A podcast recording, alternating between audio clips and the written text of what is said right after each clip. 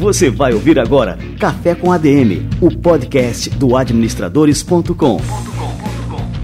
Apresentando Leandro Vieira.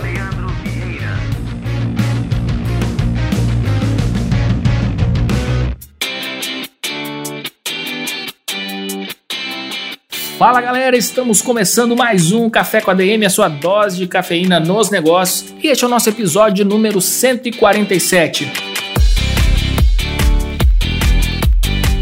E hoje nós vamos ter a honra de receber aqui pela segunda vez o fantástico Carlos Wizard Martins. Ele que é um dos maiores empreendedores brasileiros, está há um ano em Roraima, liderando um trabalho de ajuda humanitária aos refugiados venezuelanos. Daqui a pouquinho o Carlos chega por aqui para contar como é que está sendo essa experiência e como é que você aí do outro lado, que está ouvindo o Café com a DM, também pode fazer parte desse movimento e fazer a, a diferença na vida de milhares de pessoas. Fica ligado! E antes, vamos receber aqui a turma do Conselho Federal de Administração e o nosso quadro Somos ADM. Vamos lá!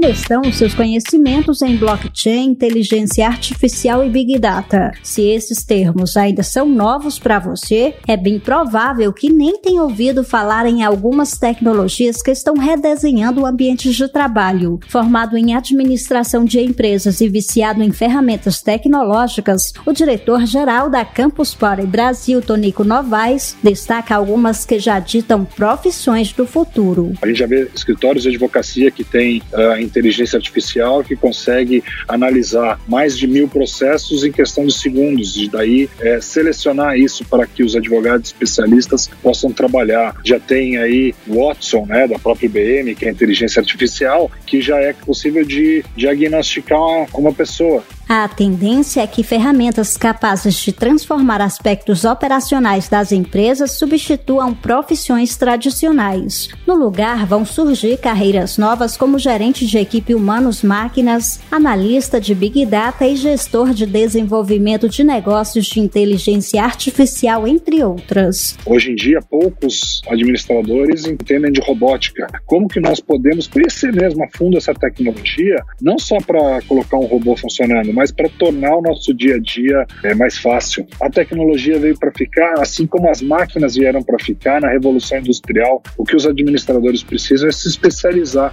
e entender como se aperfeiçoar e como eles vão estar prontos para essas novas tecnologias. O diretor da Campus Party Brasil é um dos palestrantes já confirmados no Fórum Internacional de Administração. O evento, considerado o maior de administração do Brasil e um dos principais do mundo, será realizado realizado em Palmas, Tocantins, entre os dias 1 e 3 de outubro. Inscrições pelo site fia.org.br.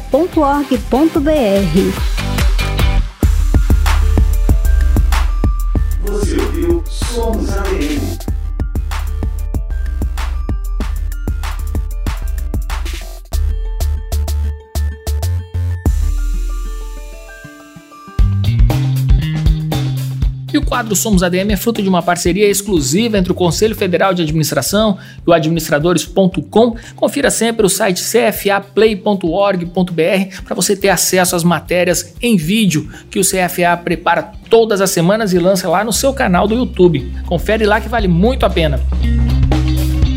E é isso aí, galera. Vamos receber agora o grande Carlos Wizard Martins.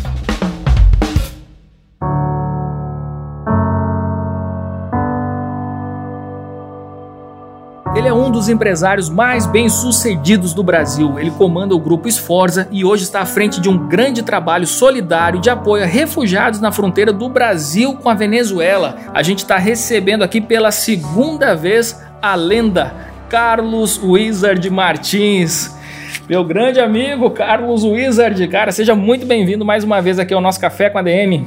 Leandro Vieira, uma satisfação estar com você e com todos os nossos internautas conectados nesse que é um dos programas mais valorizados, respeitados mais conceituados do Brasil. Cara, eu vou ter que. Ó, para tudo agora que eu vou ter que. Depois eu vou pedir aqui para a turma separar esse trechinho aqui, que pô, valoriza demais aqui o nosso Café com a DM. Ouvir isso de você, Carlos, que eu sou um grande fã do seu trabalho, você sabe disso, né? Aprendo muito com você. Cara, e é uma honra receber você agora, especialmente nesse momento, Carlos, que a gente vem passando. É, os nossos amigos aqui venezuelanos estão passando por um grande problema e a gente está aqui no Brasil recebendo uma série de refugiados. Eu queria até que você passasse aqui para a gente é, o tamanho dessa encrenca. Aí você tem os números, né? E queria também saber de você como é que está sendo feito esse trabalho aí. Você está em Roraima agora, né? Exatamente. Estou em Roraima há um ano, juntamente com Vânia, minha esposa. Eu agradeço a você, Leandro, por ter aberto esse espaço justamente para podermos compartilhar a situação que hoje está aqui na fronteira, fronteira norte Brasil com Venezuela, e que muitas vezes as pessoas no sul, sudeste, outras regiões do país desconhecem a realidade. Então, para poder fazer assim uma, uma configuração da plataforma, 4 milhões de venezuelanos já deixaram seu país. Então, sabe o que é isso?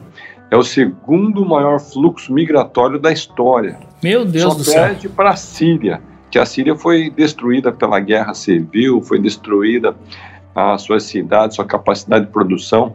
Então, fora a Síria, que teve cerca de 5 milhões de moradores que deixaram o país, Venezuela já aparece como o segundo país nessa condição. E o Brasil é uma porta de entrada natural, porque nós temos aqui Roraima, com divisa com Venezuela, e diariamente, Leandro, cerca de 500 a 600 pessoas atravessam a fronteira com o Brasil. Então é 500 hoje, amanhã mais 500, depois de amanhã mais 500. No final do mês vão ser quase 15 mil pessoas que entraram no país. Nossa. Ô Carlos, eu queria te perguntar, até assim, porque aqui no Brasil a gente não tem uma real noção do que está acontecendo na Venezuela. E sempre quando se fala nisso, cai naquele debate político, partidário, uma conversa besta que ignora a realidade dos fatos, né? O que está acontecendo com a Venezuela hoje, Carlos? Lamentavelmente, hoje, está sendo uma atrocidade que está sendo cometida com o povo, é, pelo governo do Nicolás Maduro, que ele não está dando condições mínimas de subsistência ao seu próprio povo. Existe todo um aparato militar que tem todas as benesses, proteção e tem todas as vantagens, porém o povo em si está passando fome, Leandro. Para você ter uma ideia, as pessoas entram no supermercado para comprar alguma coisa e as prateleiras estão vazias entram numa farmácia para comprar um remédio e as prateleiras estão vazias. Eles vão num hospital para busca de qualquer tipo de atendimento, não tem nenhum tipo de atendimento. Então as pessoas não estão saindo por uma opção da Venezuela, estão saindo por uma questão de sobrevivência. Nós recebemos há pouco tempo um casal de estudantes universitários. Ele e ela estudavam medicina na Venezuela, mas é, devido à crise humanitária que está passando, os caras ficaram um dia sem comer nada, porque não tinham o que comer. Segundo dia sem comer nada, terceiro dia, nós perguntamos, mas como que vocês sobreviviam? A gente tomava água e conseguimos é, emprestado açúcar, então nosso alimento era água com açúcar. Meu Deus do então, céu. Então consegue imaginar uma situação dessa, cara? O sujeito tem que sobreviver com água com açúcar. Eu vou aproveitar agora, Carlos, para passar um trecho daquela matéria da TV Cultura do programa Opinião que ilustra exatamente esse caso que você acabou de mencionar. Tinha dias que a gente comia uma vez no dia. Me lembro que uma vez aconteceu que a gente passou quase três dias sem comer em casa. Ela quase desmaiou dentro da casa. Eu tive que sair, consegui com um vizinho açúcar e a gente comeu água com açúcar. Há sete meses, o jovem casal venezuelano Miguel e Andrimar está no Brasil. Deixaram para trás a fome, a pobreza e a dor de viver em um país em colapso. Fome. Fome, rua. Não, não quero, a gente não quer passar mais isso. Não, é, é, incrível, é estarrecedor, né? Então, assim, é, é pra gente ter a realidade da coisa, assim, a Venezuela implodiu, né? Não tem mais condições de uma pessoa é, viver uma vida, né? Com um emprego, com uma renda, né? com, e com acesso, né? À alimentação, saúde, isso não existe mais nesse país, né? O país simplesmente entrou em colapso e acredito eu que o Brasil é um país acolhedor, tanto é que nós temos toda uma estrutura junto às Forças Armadas que fornece carteira de saúde, CPF, carteira de trabalho, carteira de estrangeiro. Então, nesse aspecto, eu tenho que elogiar o trabalho feito pelas Forças Armadas, em conjunto com outras agências internacionais, nesse acolhimento, porque essa mesma realidade não acontece nos outros países da América Latina. Colômbia, Peru, Equador, Chile, Argentina não tem esse modelo de acolhimento que o Brasil tem. No entanto, Leandro, é importante ressaltar que Roraima é somente uma porta de entrada para o país. Aqui não é o destino final. Esse estado, você sabe, é um dos mais pobres do país, não tem indústria, não tem emprego, não tem grandes empresas. 80% dos trabalhadores aqui são funcionários públicos, ou seja, não tem espaço para o imigrante. Então, o meu trabalho da minha esposa consiste em identificar oportunidades de emprego, oportunidade de acolhimento em outros estados do Brasil, de forma tal que essas famílias que chegam aqui basicamente com a roupa do corpo, possam ir recomeçar a vida em outra parte com melhores condições de moradia, de trabalho, de educação e tudo mais.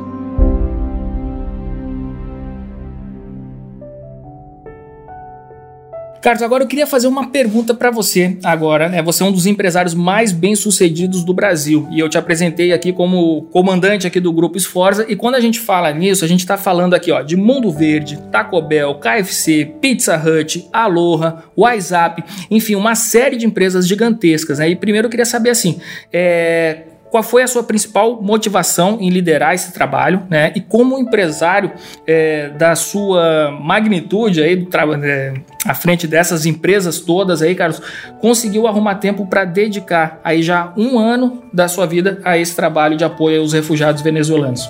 Eu agradeço essa pergunta, Leandro, porque conforme você sabe, eu sou membro da Igreja de Jesus Cristo dos Santos dos Últimos Dias. E como um programa que a igreja conduz, é um programa humanitário.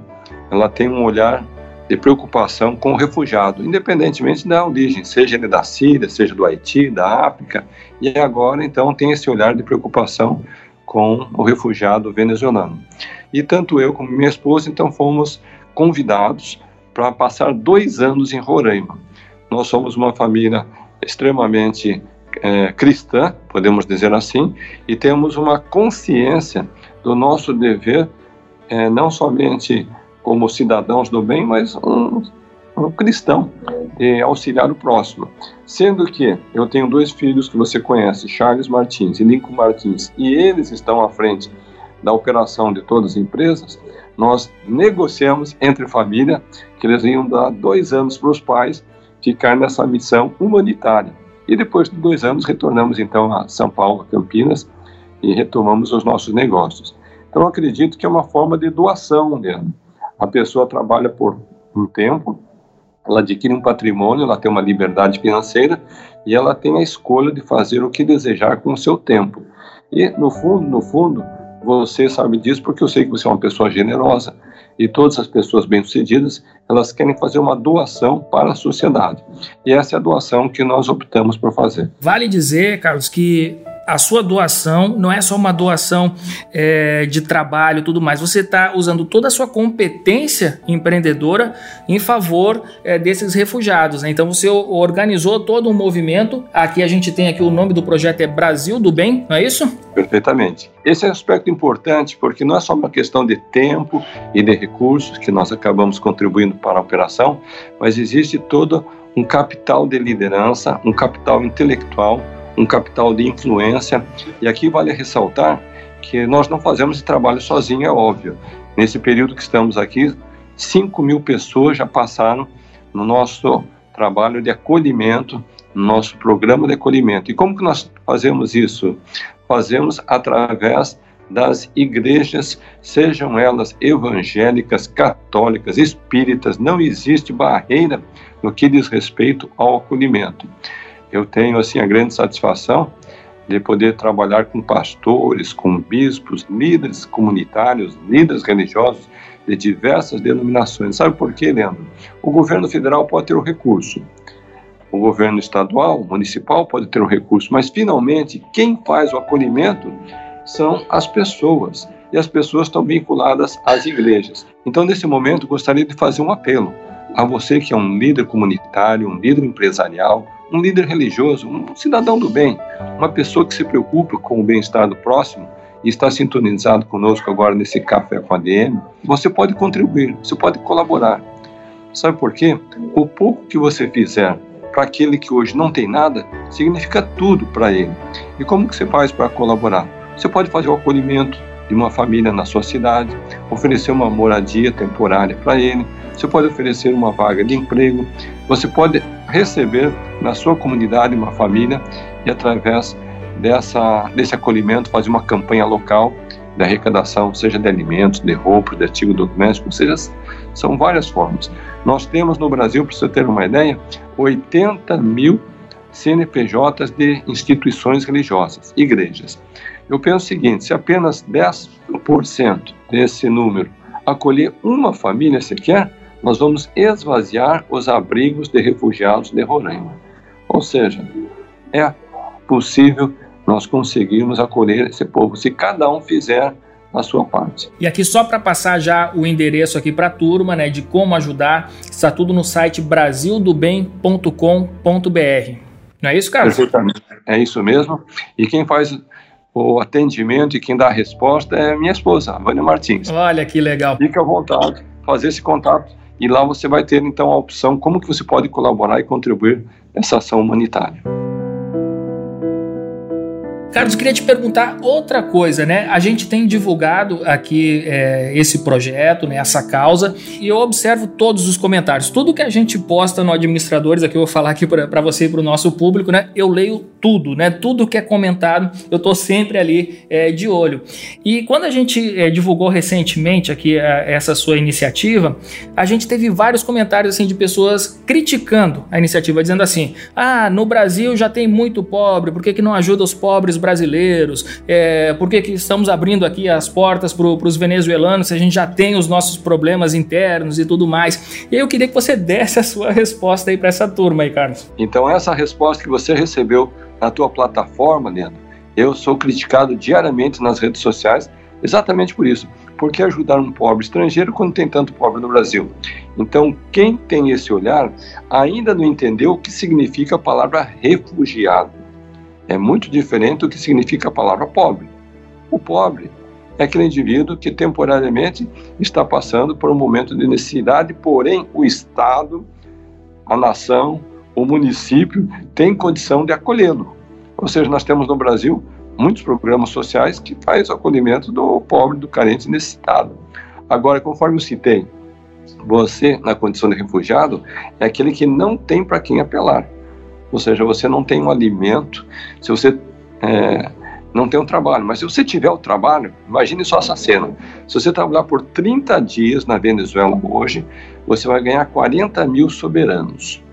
É a moeda deles lá. Agora, a pergunta é: o que, que você faz com 40 mil soberanos?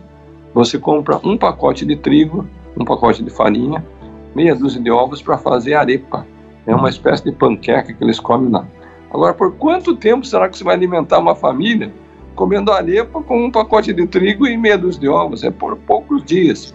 Agora, quando que você viu um pobre brasileiro trabalhar por 30 dias e, e ganhar dinheiro para comprar um pacote de trigo? Nunca se viu isso, então não podemos perder essa referência assim, são problemas totalmente diferentes, né? Esses refugiados estão vindo para o Brasil sem nada, absolutamente nada. Como você falou, tem até gente tomando água com açúcar para poder é, sobreviver. Né? Então, é, é, completamente né, diferente as situações. Nós só temos que lamentar pela situação que a Venezuela se encontra hoje, mas quem está mais sofrendo é o povo.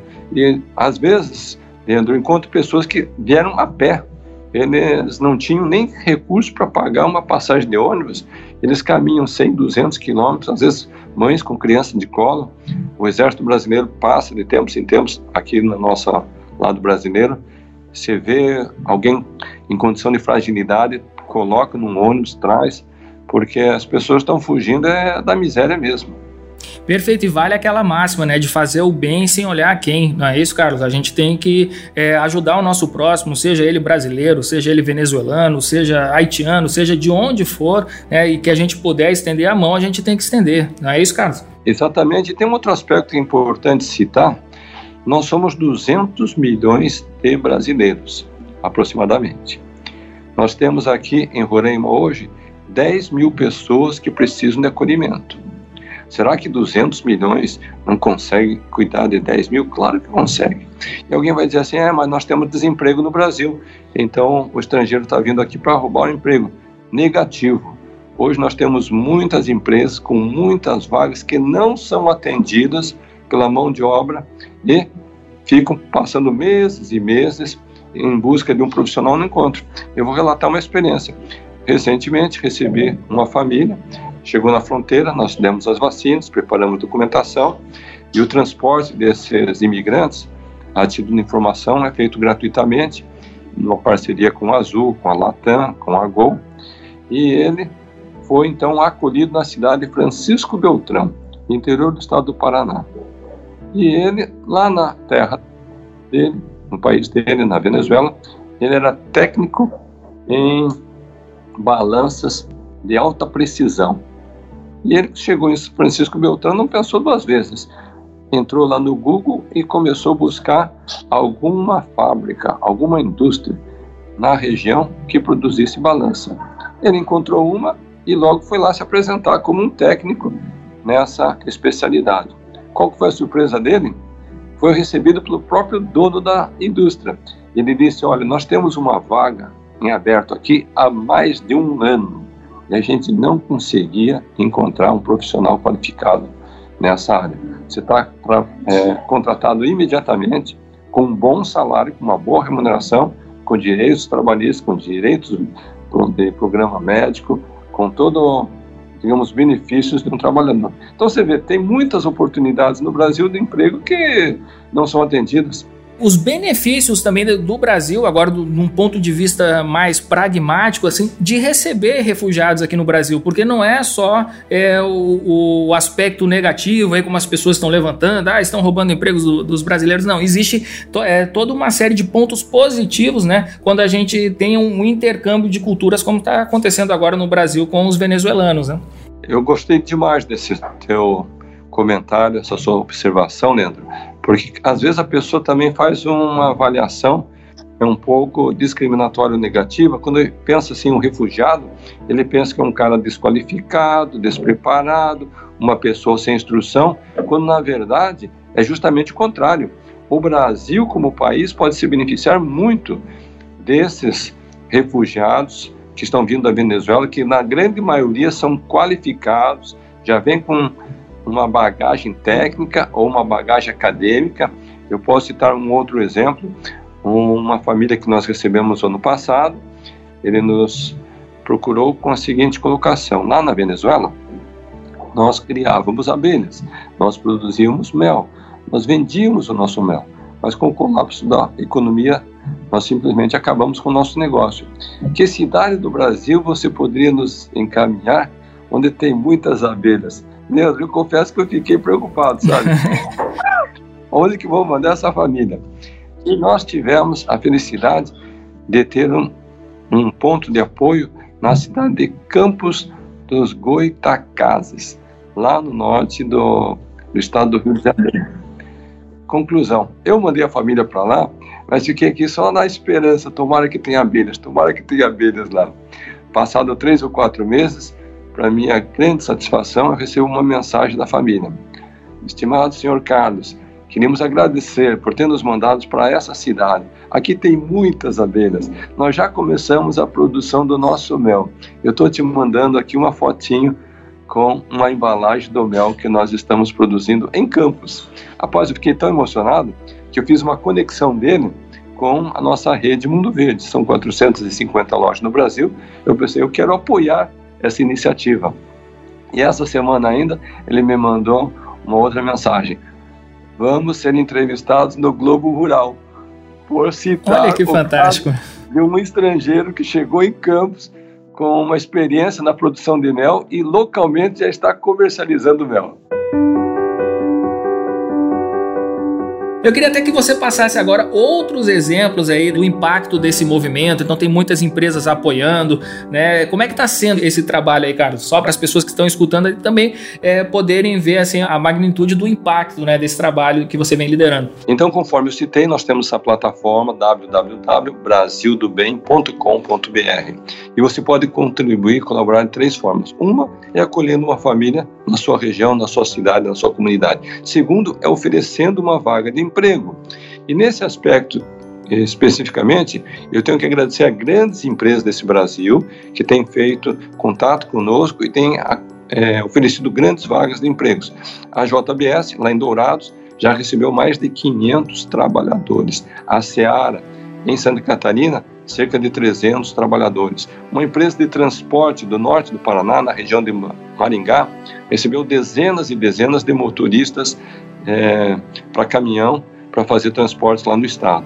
E recentemente eu recebi o contato do presidente, é, basicamente o fundador, o proprietário da rede Madeiro, uma rede que está crescendo muito no Brasil, é uma rede de hambúrgueres. E o senhor Kursk Júnior me contatou dizendo que tem 300 vagas em várias cidades do Brasil para pessoas com experiência ou com habilidade para trabalhar em restaurantes. Então, essas oportunidades é que o incentivo, eu convido e eu faço um apelo. Se você pode oferecer, é, mesmo que seja uma única vaga, nós temos interesse. Naturalmente, poder oferecer várias, é tão melhor ainda.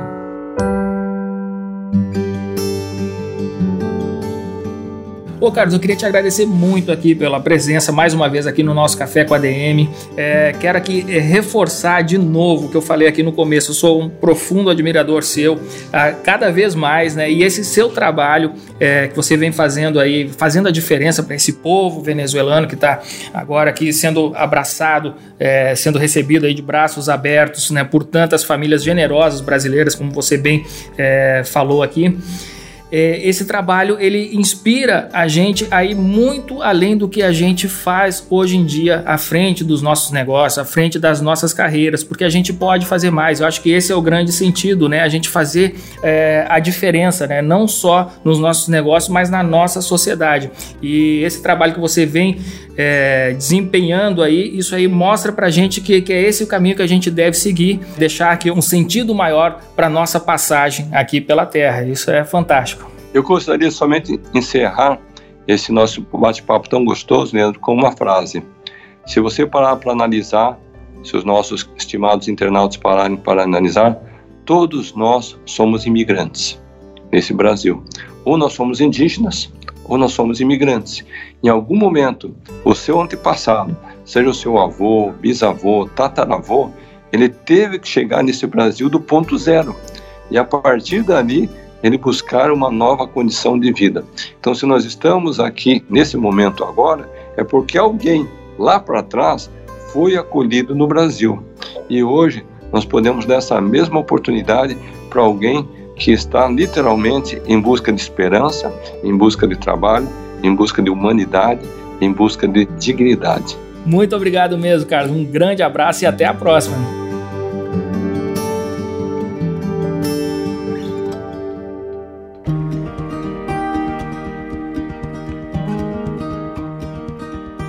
coisa linda. Eu estou sem palavras para terminar aqui este café com a DM. Mas eu tenho algumas reflexões.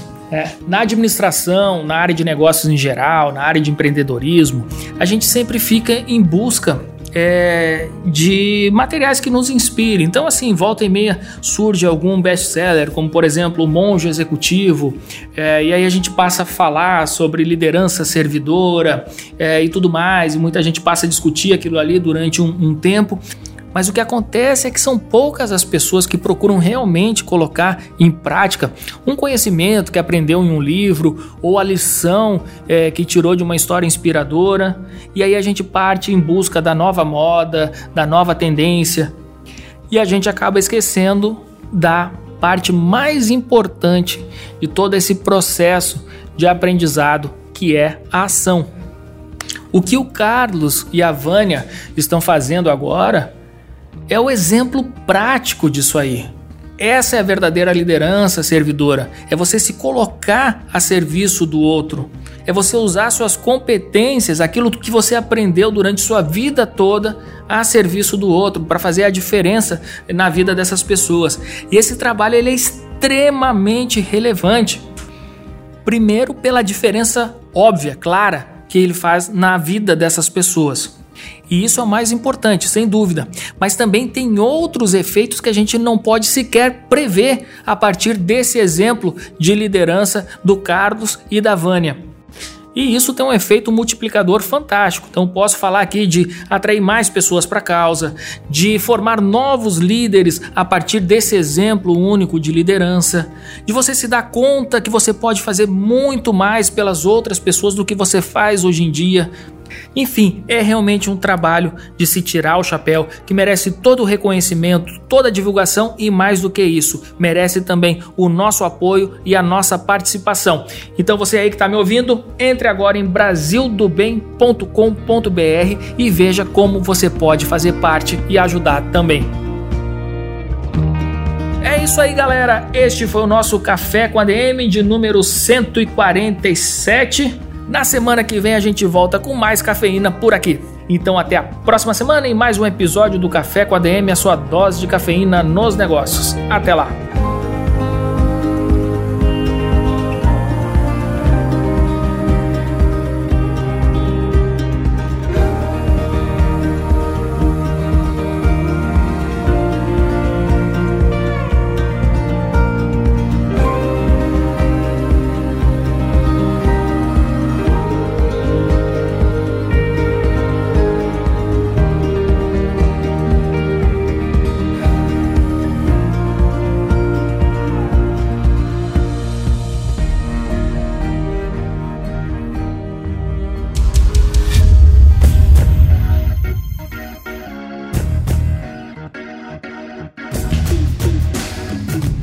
Você ouviu Café com ADM, o podcast do administradores.com.